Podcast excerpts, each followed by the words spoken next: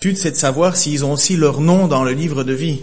Mais au moins, ils ont sûr et certain d'avoir leur nom sur une chaise. Donc, euh, vous avez, je ne sais, pas si ça existe ici, mais je sais que dans certaines églises où les gens... Bon, en fait, il y a une particularité, c'est que les gens payent pour euh, euh, que le bâtiment se construise. Alors, il y en a un qui a acheté une porte, alors on marquait le nom de celui qui avait acheté la porte. Un qui avait acheté une chaise, alors on mettait... Alors, il y en a certains qui voulaient des chaises plus confortables que d'autres, et ainsi de suite, et ainsi de suite. Puis, vous imaginez jusqu'où ça peut aller, et jusqu'où ça nous éloigne aussi du vrai évangile.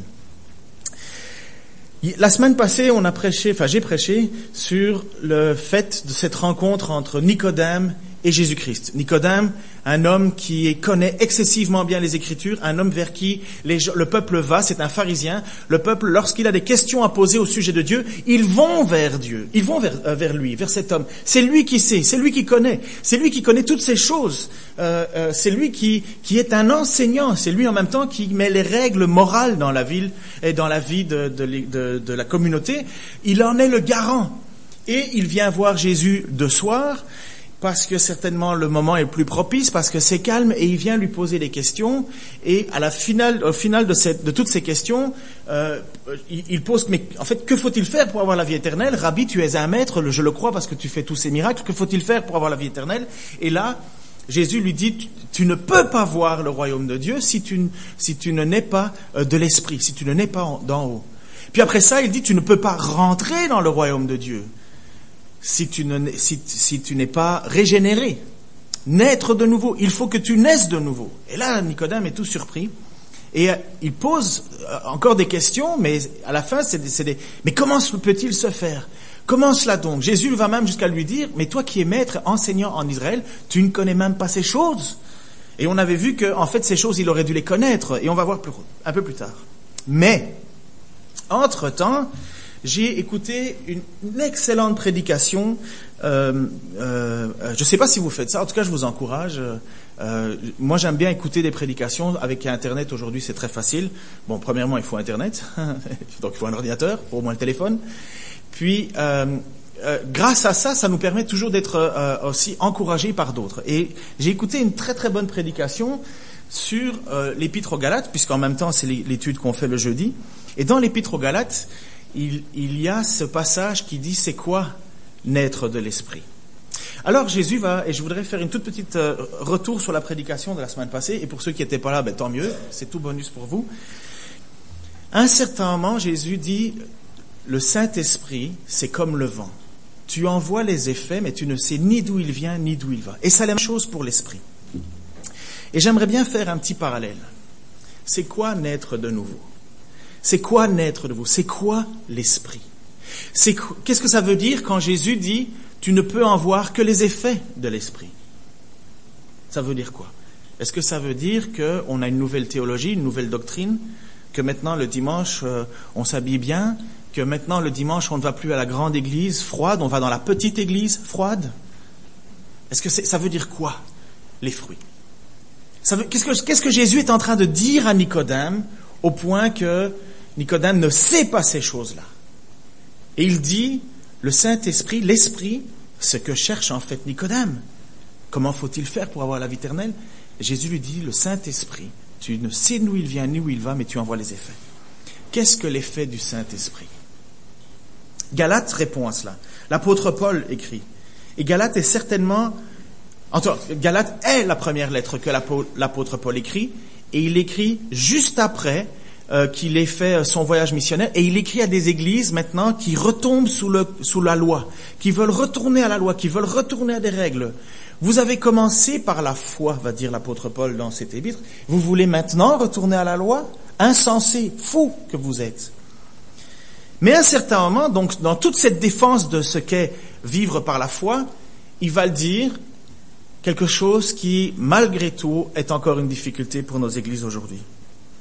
Mais ce que l'Esprit Saint produit, va dire l'apôtre Paul, c'est l'amour, la joie, la paix, la patience, la bienveillance, la bonté, la fidélité, la douceur et la maîtrise de soi. Ça, c'était dans Galates chapitre 5, verset 22, que vous pourrez venir euh, ce jeudi, puisqu'on aborde ce chapitre-là.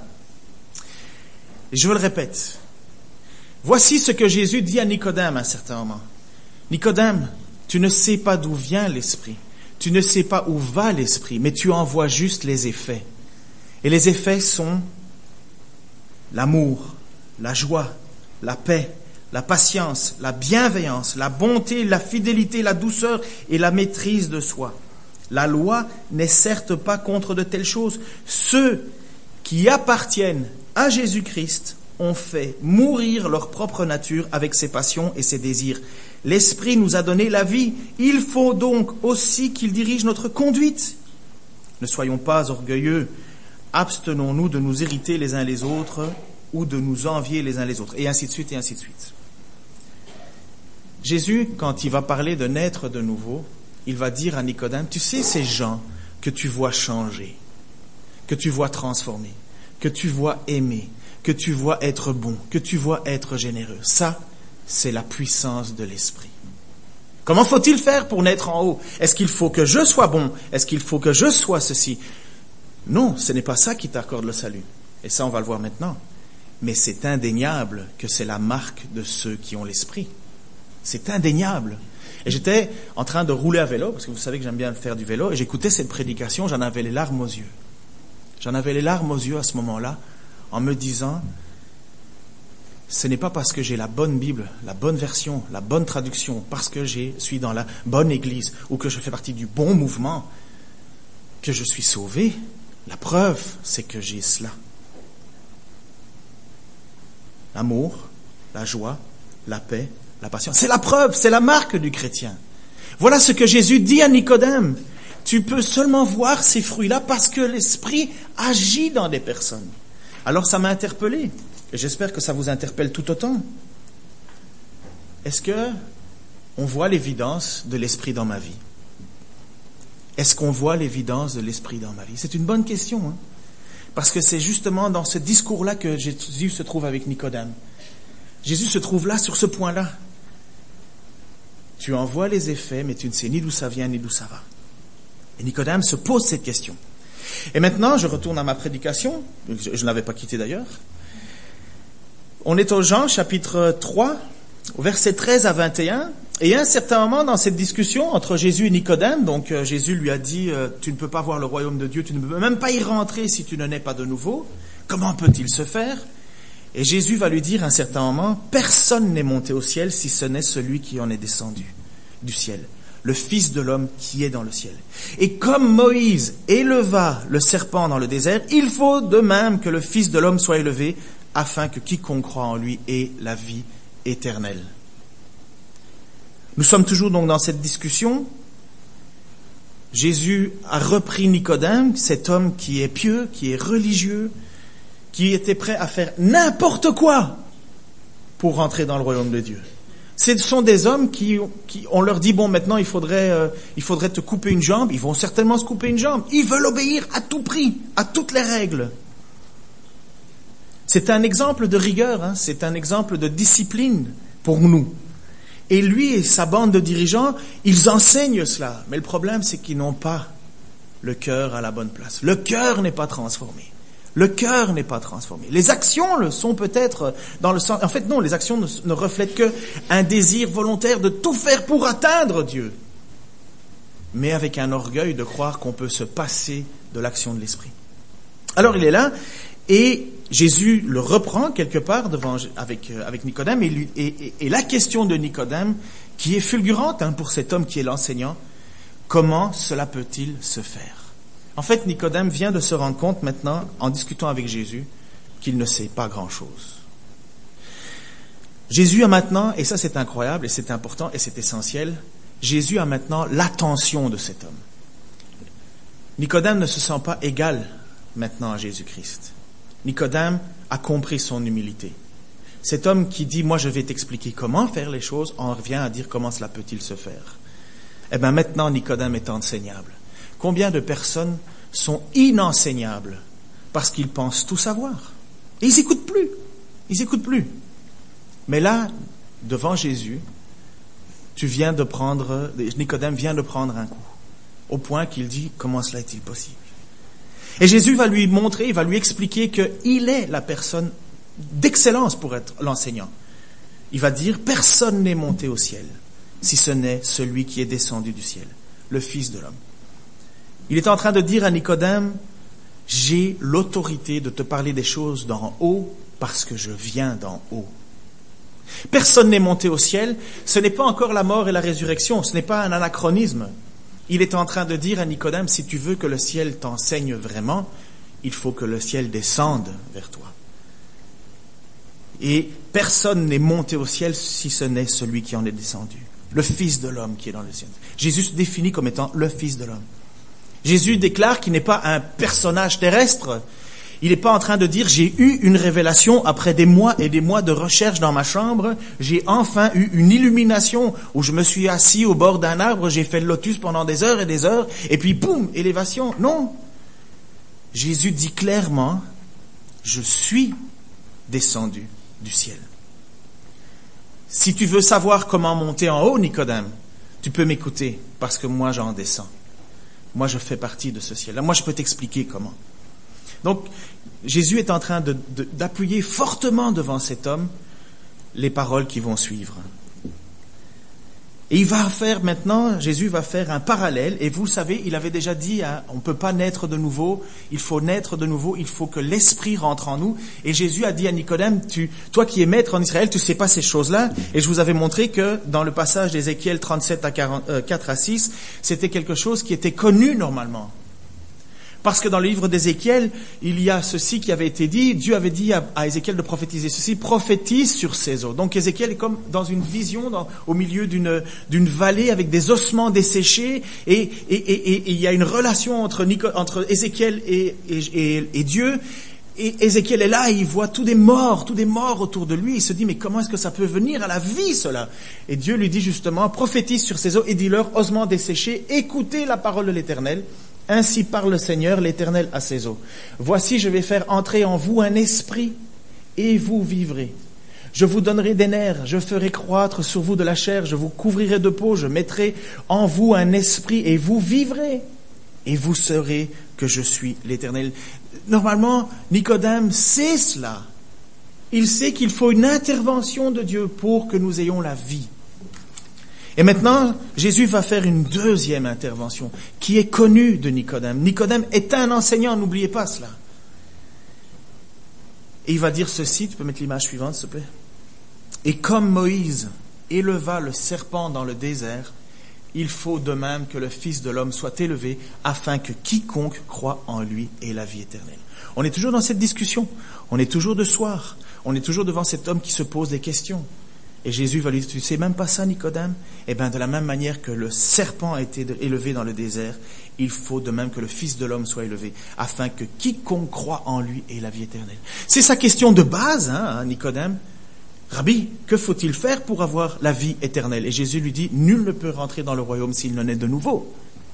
Et maintenant, il va lui poser la question, et il va aller jusqu'au point où Jésus veut l'amener en disant, mais tu sais, de la même manière que dans le désert, le serpent a été élevé, eh bien, de la même manière, il faut que le Fils soit élevé pour avoir la vie éternelle.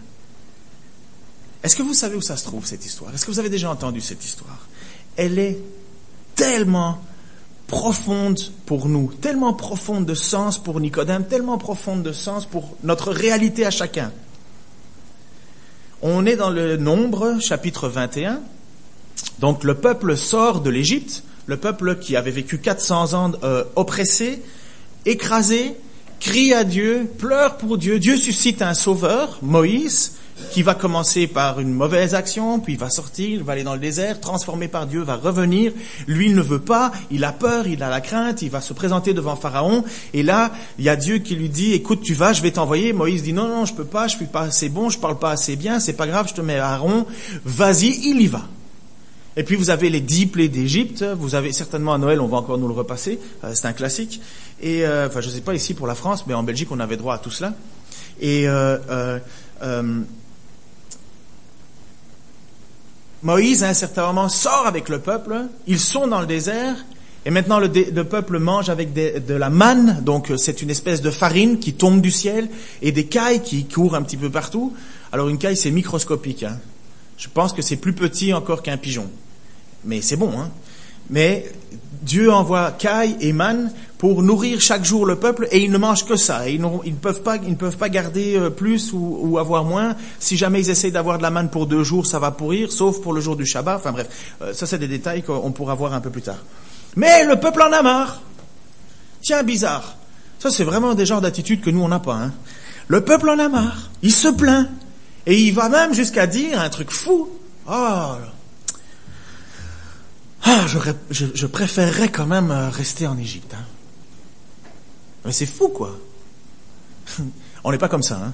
On n'est pas comme ça à regretter notre vie non chrétienne en se disant euh, ah c'est quand même beaucoup mieux d'être chrétien avant euh, avant non non non malheureusement euh, combien de fois j'entends pas des gens quand ils font leur témoignage la partie avant la conversion est plus importante que la partie après la conversion parfois tu leur dis mais écoute ça allait tellement d'être génial retourne c'est le cœur de l'homme on est souvent pareil et voilà exactement pourquoi est-ce qu'on a besoin d'être sauvé le peuple s'impatienta. Ah, t'as déjà mis, merci. Le peuple s'impatienta en route et parla contre Dieu, et pas juste contre Dieu, contre Moïse. Pourquoi nous avons-vous fait monter hors d'Égypte pour que nous mourions dans le désert? Car il n'y a point de pain, il n'y a point d'eau, et notre âme est dégoûtée de cette misérable nourriture. Manécaï. Alors l'Éternel envoya contre le peuple des serpents brûlants. Ils mordirent le peuple et beaucoup moururent. Et il mourut, pardon, beaucoup de gens d'Israël. Pardon. Ça, c'est dans la Bible. Ça doit nous faire réfléchir. On peut exaspérer Dieu. Et Dieu était apparemment très exaspéré parce qu'il en a fait mourir. Je ne sais pas si on utilise cette expression ici euh, en France, mais au Québec on l'utilise et ça a vraiment du sens. C'est des chialeux. Est-ce que ça, vous avez cette expression des chialeux? On dit quelqu'un c'est un chialeur. Un chialeur c'est quelqu'un qui se plaint de tout. Il est tout le temps en train de se plaindre. Il n'y a jamais rien qui est bon. Il sort du désert. On l'a. Euh, Bon, pour faire un parallèle qui n'en est pas vraiment un, c'est quelqu'un qui achète une voiture parce que ça fait des années qu'il dit que sa voiture, elle est finie, elle est morte, elle pue. Il a une nouvelle voiture, puis euh, trois mois après, c'est oh, elle marche pas bien, il est jamais content. Les éternels insatisfaits. Et voilà le peuple qui est là. Et ils sont en train de. Qu'est-ce que vous avez comme parallèle à chialer? Non, non, pas pleurer. Ça serait, râler. Ok, chialer. On va garder chialer. Ok, c'est bien. Chialer, je trouve ça bien. C'est fort. Ça représente bien le euh, et le peuple, voilà ce qu'il dit justement, le peuple s'impatienta, parla contre Dieu, parla contre Moïse, pourquoi tu nous as fait monter? On est dans le désert, on va mourir, il n'y a pas de pain, il n'y a pas d'eau, et puis on en a marre de ta manne et on en a marre de tes cailles. Bang Le peuple se fâche, euh, Dieu se fâche, envoie des serpents brûlants, brûlant c'est le synonyme de venimeux, et beaucoup de gens meurent en Israël. Ouf, ils ont atteint la limite de la patience de Dieu. Jésus est en train de citer un exemple à Nicodème pour parler de l'amour de Dieu. Image suivante, s'il te plaît. Alors, le peuple vint à Moïse. Donc, comme d'habitude, il faut qu'il y ait un problème, il faut qu'il y ait une sanction, il faut qu'il y ait une punition pour que les gens se ressaisissent. Et ce peuple se ressaisit à ce moment-là. Et il vient vers Moïse et dit, nous avons péché, car nous avons parlé contre l'Éternel et contre toi. Prie l'Éternel afin qu'il éloigne de nous ces serpents. Moïse, qui fait preuve de bonté envers un peuple qui était sans arrêt en train de dire du mal contre lui, maintenant le peuple vient vers lui en disant Mais tu peux prier Dieu pour nous, s'il vous plaît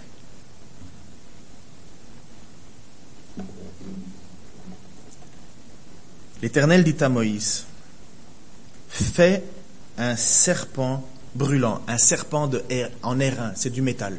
Fais un serpent en airain et place-le sur une perche. Quiconque aura été mordu et le regardera conservera la vie. Moïse fit un serpent d'airain et le plaça sur une perche, et quiconque avait été mordu par un serpent et regardait le serpent d'airain conservait la vie.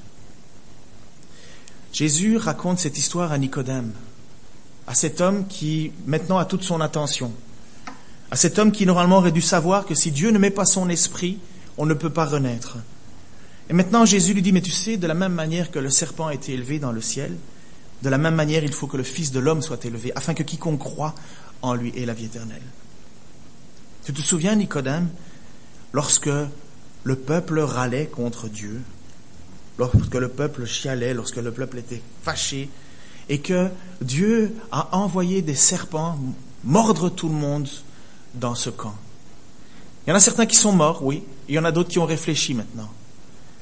Ils étaient mordus. Ils étaient mordus.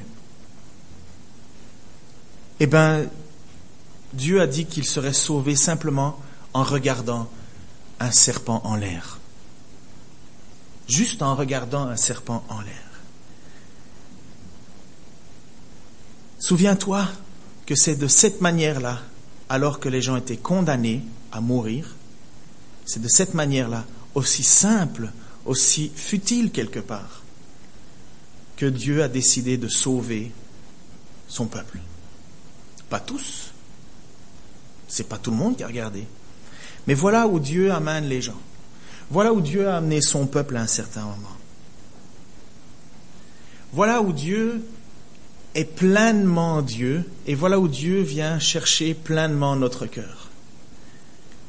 Tu ne peux pas te sauver toi-même dans ces conditions.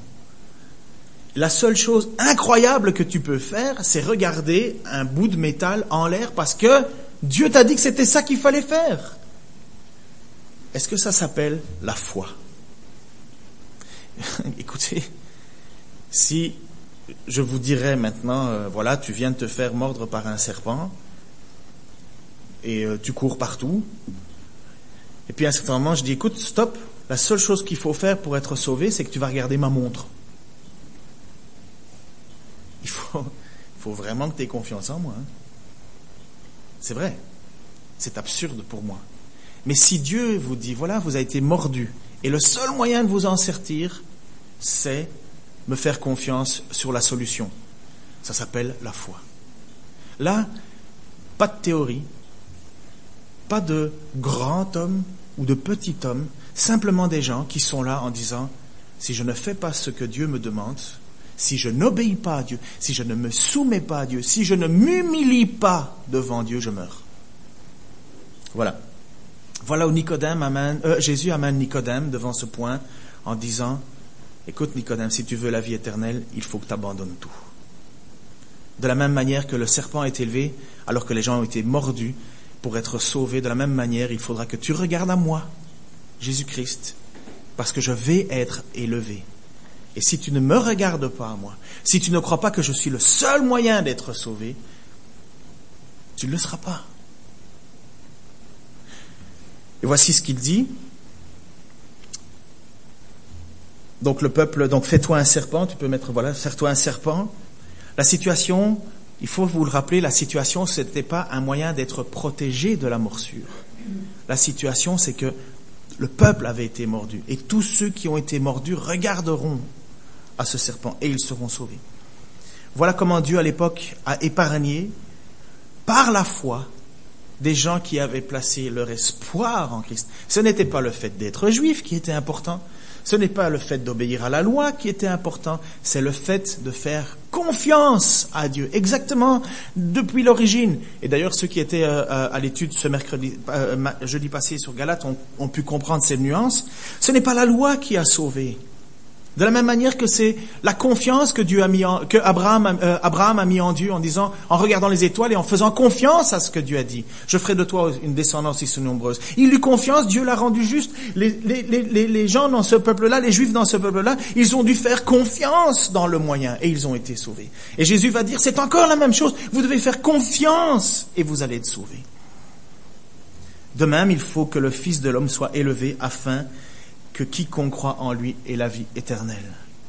Bien avant sa capture, bien avant son jugement, bien avant sa crucifixion, bien avant sa résurrection, bien avant son ascension montée au ciel, Jésus dit à Nicodème que le Fils de l'homme qui est descendu du ciel, puisque c'est de là que vient Dieu, c'est de là que vient Jésus, lui qui a sa demeure au ciel, lui qui était dans la présence de Dieu, lui qui va être élevé, lui en qui il faudra croire de la même manière que le peuple a dû croire dans ce serpent en métal qui a été maintenant remplacé par Jésus, lui qui est l'envoyé de Dieu, C'est en lui qu'il faudra croire, c'est en lui qu'il faudra avoir confiance, et cette fois-ci, non pas pour être guéri d'une morsure de serpent, mais pour recevoir la vie éternelle, pour être sauvé de la colère de Dieu, être sauvé de la condamnation.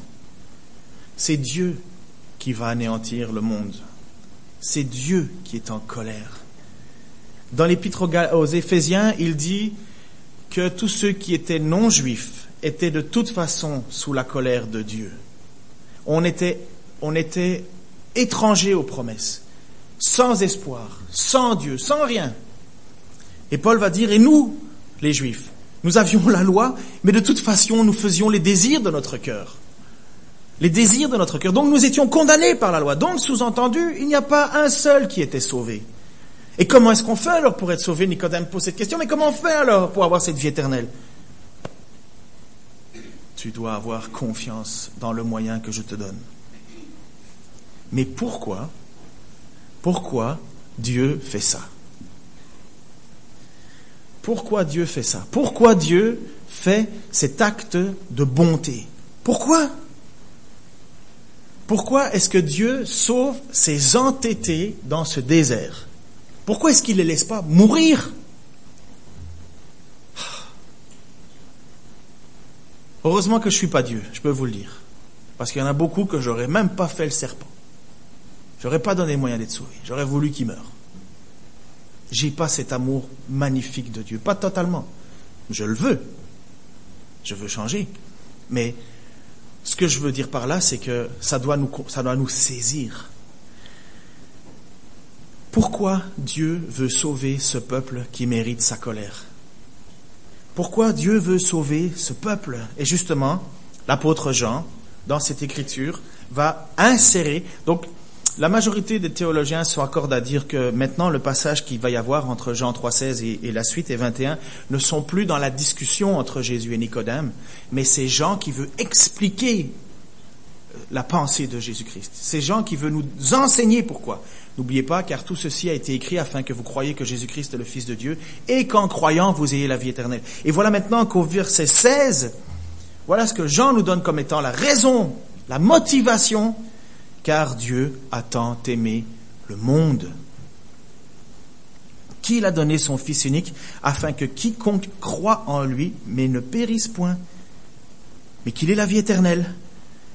Dieu, en effet, n'a pas envoyé son Fils dans le monde pour qu'il pour qu'il juge le monde, mais pour que le monde soit sauvé par lui.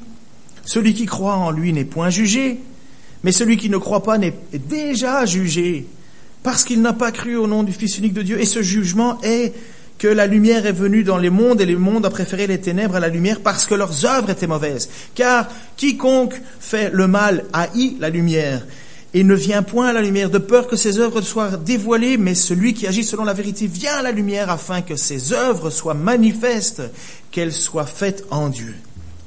Dieu a tant aimé le monde. Mais ça, c'est totalement surprenant pour Nicodème. Le monde Le monde Seigneur, que tu aimes les Juifs Oui, mais le monde.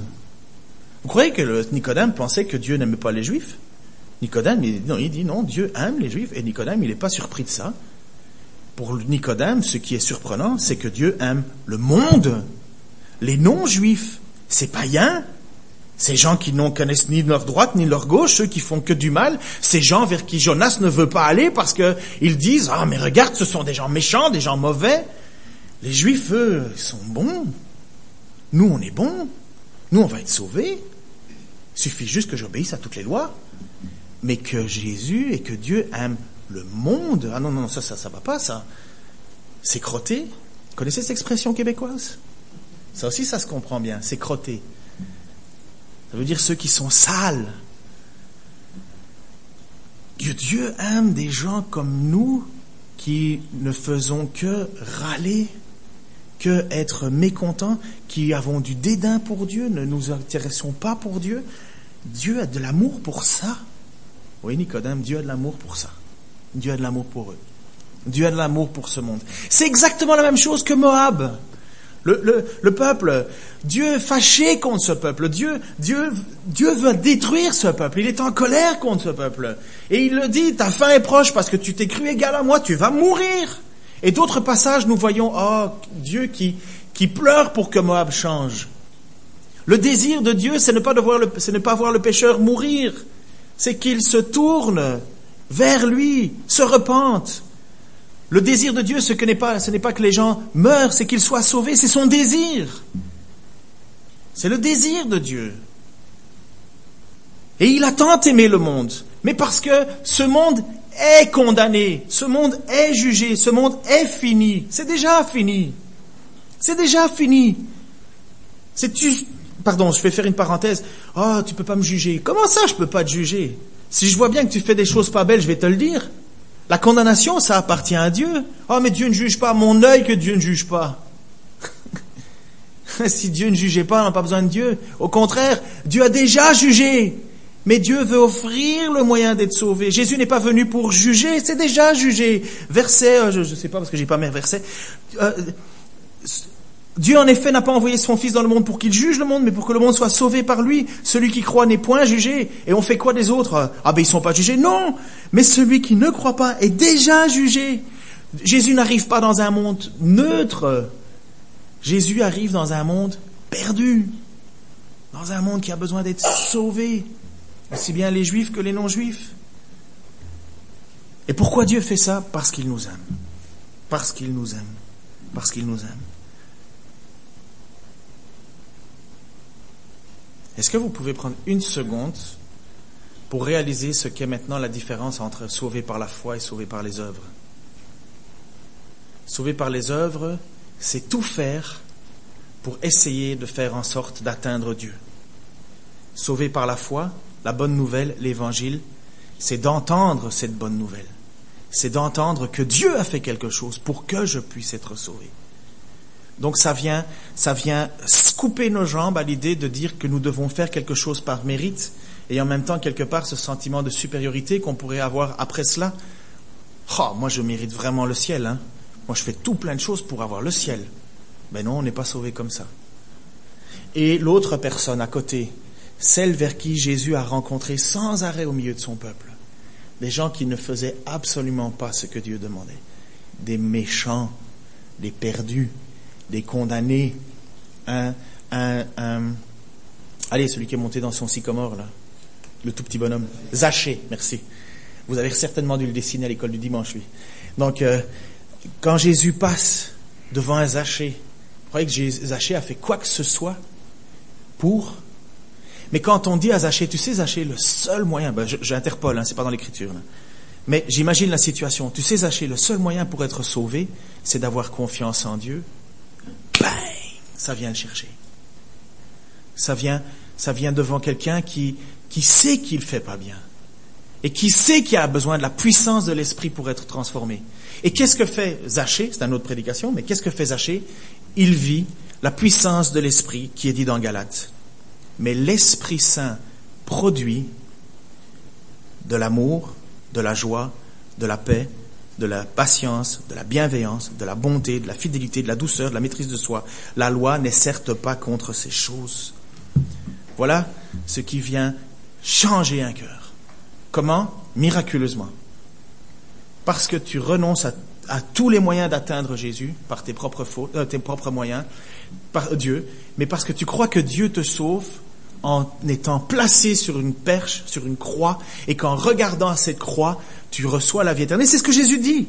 Le Fils de l'homme va être élevé afin que quiconque croit en lui ait la vie éternelle. Après ça, le Saint-Esprit vient faire son œuvre en nous, nous transforme, et nous transforme comment? De manière à être accepté et acceptable par Dieu.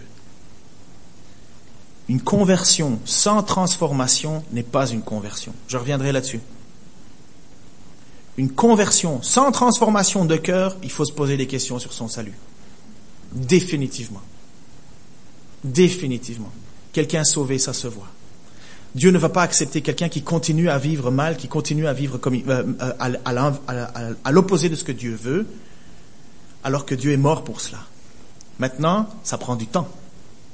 mais il doit y avoir une transformation. Il doit y avoir quelque chose qui nous transforme, qui nous, qui nous, qui nous brise de l'intérieur. Parce que c'est ça la puissance de l'esprit. La puissance de l'esprit fait en sorte de nous rendre acceptables devant Dieu et nous transforme jusqu'au jour où nous serons avec lui, avec Dieu dans la perfection, enfin délivrés de ce corps pécheur qui sans cesse nous.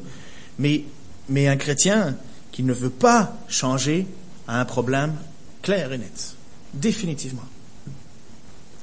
Alors Jésus est là avec Nicodème et Nicodème apprend que la motivation, c'est l'amour de Dieu. Parce que Dieu a tant aimé le monde qu'il a donné son Fils. Ce monde qui ne mérite pas, eh bien, il l'a donné. Et qu'est-ce qui se passe après ça? Eh bien, et ce jugement, c'est que la lumière est venue dans le monde et les hommes ont préféré les ténèbres à la lumière. Parce que leurs œuvres étaient mauvaises. Car quiconque fait le mal haït la lumière. Et les gens qui veulent pas se tourner vers Jésus-Christ, c'est parce qu'ils ne veulent pas avoir un regard, être transparent devant Dieu. Ils ne veulent pas vivre et, avoir des comptes à rendre à ce Dieu. Ils ne veulent pas. Ils veulent pas. Ils préfèrent le mal. Ils préfèrent. Mais par contre, celui qui agit selon la vérité vient à la lumière afin que ses œuvres soient manifestées parce qu'elles sont faites en Dieu. Celui qui veut se tourner vers Dieu, veut cette vie transformée, veut cette vie qui change, veut vivre ces, fruits de l'esprit. Et c'est ce que Jésus a dit Nicodème. Tu envoies les signes, mais tu ne sais pas d'où ça vient, tu ne sais pas comment ça marche. Ça, c'est l'action de Dieu. Est-ce que Nicodème aurait dû être étonné de cette vérité biblique? Est-ce que Nicodème aurait dû être étonné de, ce passage, de savoir que Dieu a tant aimé le monde? Est-ce que, Nicodème aurait pu dire Ah ben je ne savais pas Non. Quand Jésus-Christ se présente comme étant le serpent qui va être élevé, quand Jésus-Christ dit voilà, de même que dans le désert le serpent est élevé, de même il faut que le Fils de l'homme soit élevé afin que quiconque croit en lui ait la vie éternelle, il suffit de relire Ésaïe 53.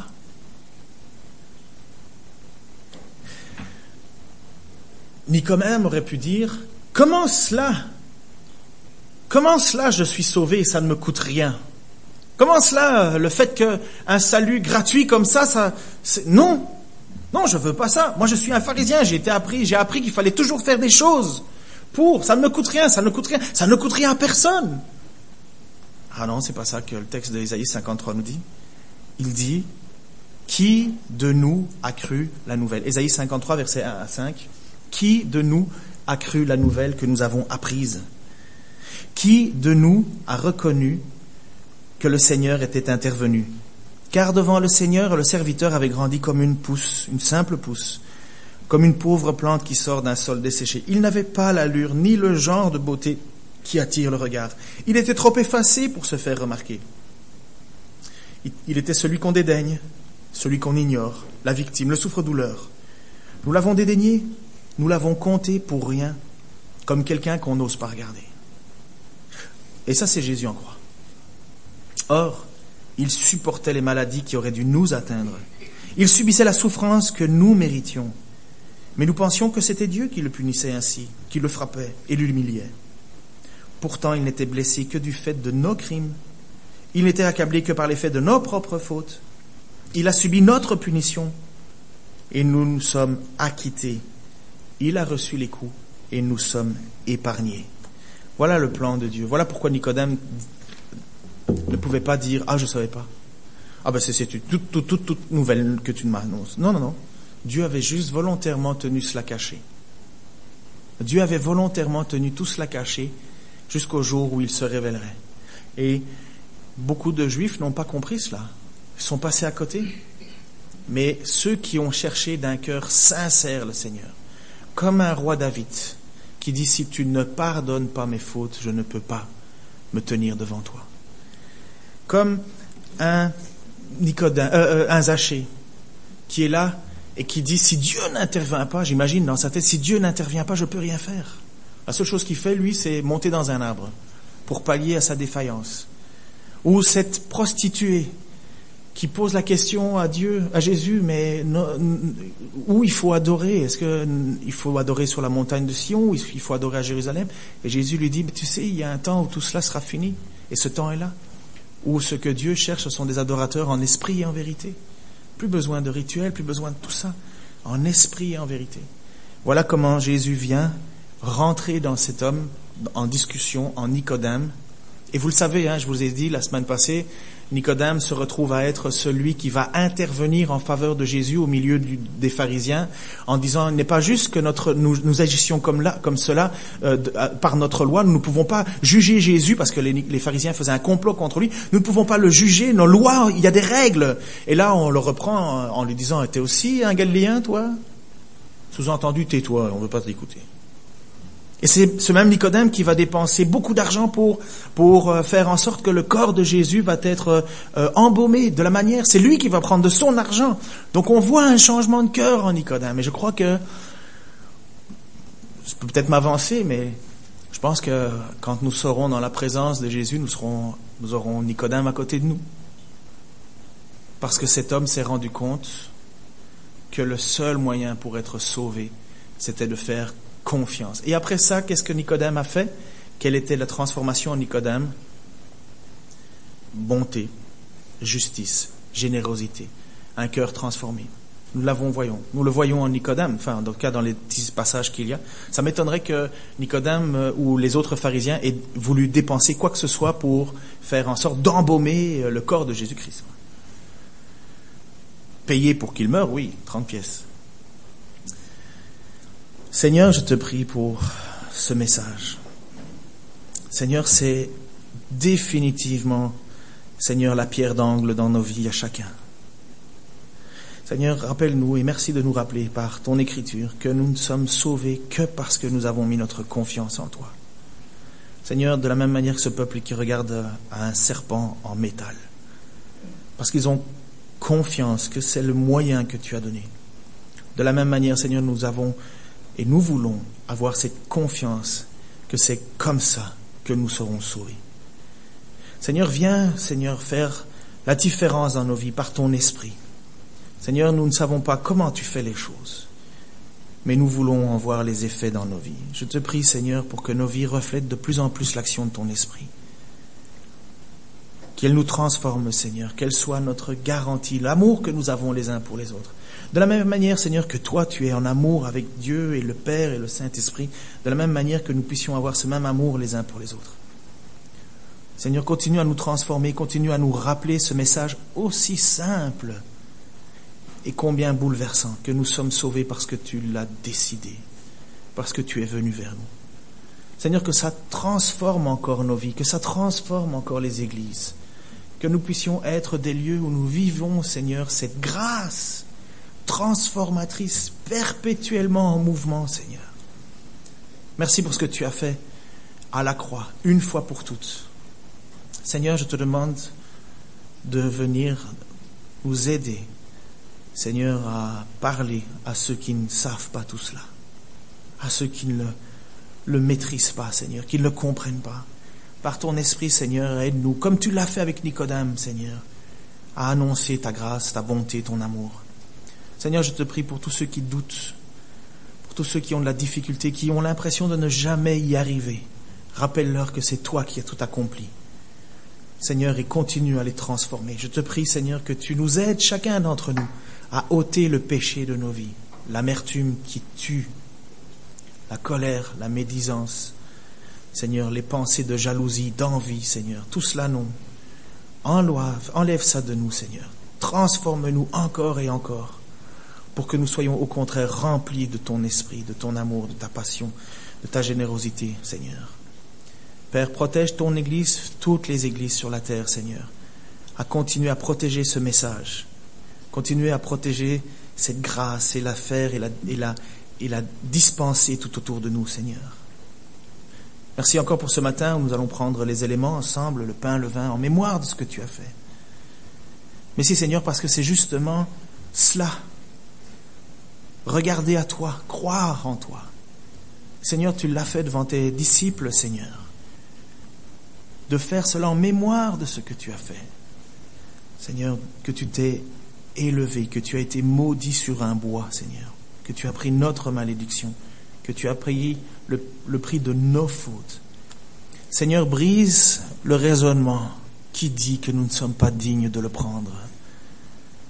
C'est justement parce que nous ne sommes pas dignes que nous reconnaissons que nous avons besoin de toi.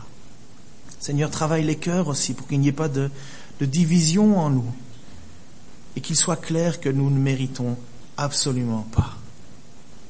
Et c'est justement pour te glorifier, Seigneur, parce que nous sommes totalement impuissants, que nous te demandons d'intervenir. Aussi, je te demande que ton esprit souffle dans nos vies. Oins-nous, Seigneur, de cet esprit pour continuer à transformer nos vies. Seigneur, si nous nous sommes arrêtés en chemin de notre transformation, pardonne-nous. Fais-nous grâce et continue. Seigneur, si nous n'avons jamais imaginé qu'il fallait être transformé, transforme-nous par grâce. Et Seigneur, si nous nous battons pour être transformés, continue à nous encourager. Seigneur, nous ne faisons pas cela pour être sauvés, nous faisons cela parce que tu nous as sauvés. Seigneur, merci pour cet amour, cette grâce, dans le nom de Jésus-Christ. Amen. Jean-Claude et Patrick, vous voulez venir euh,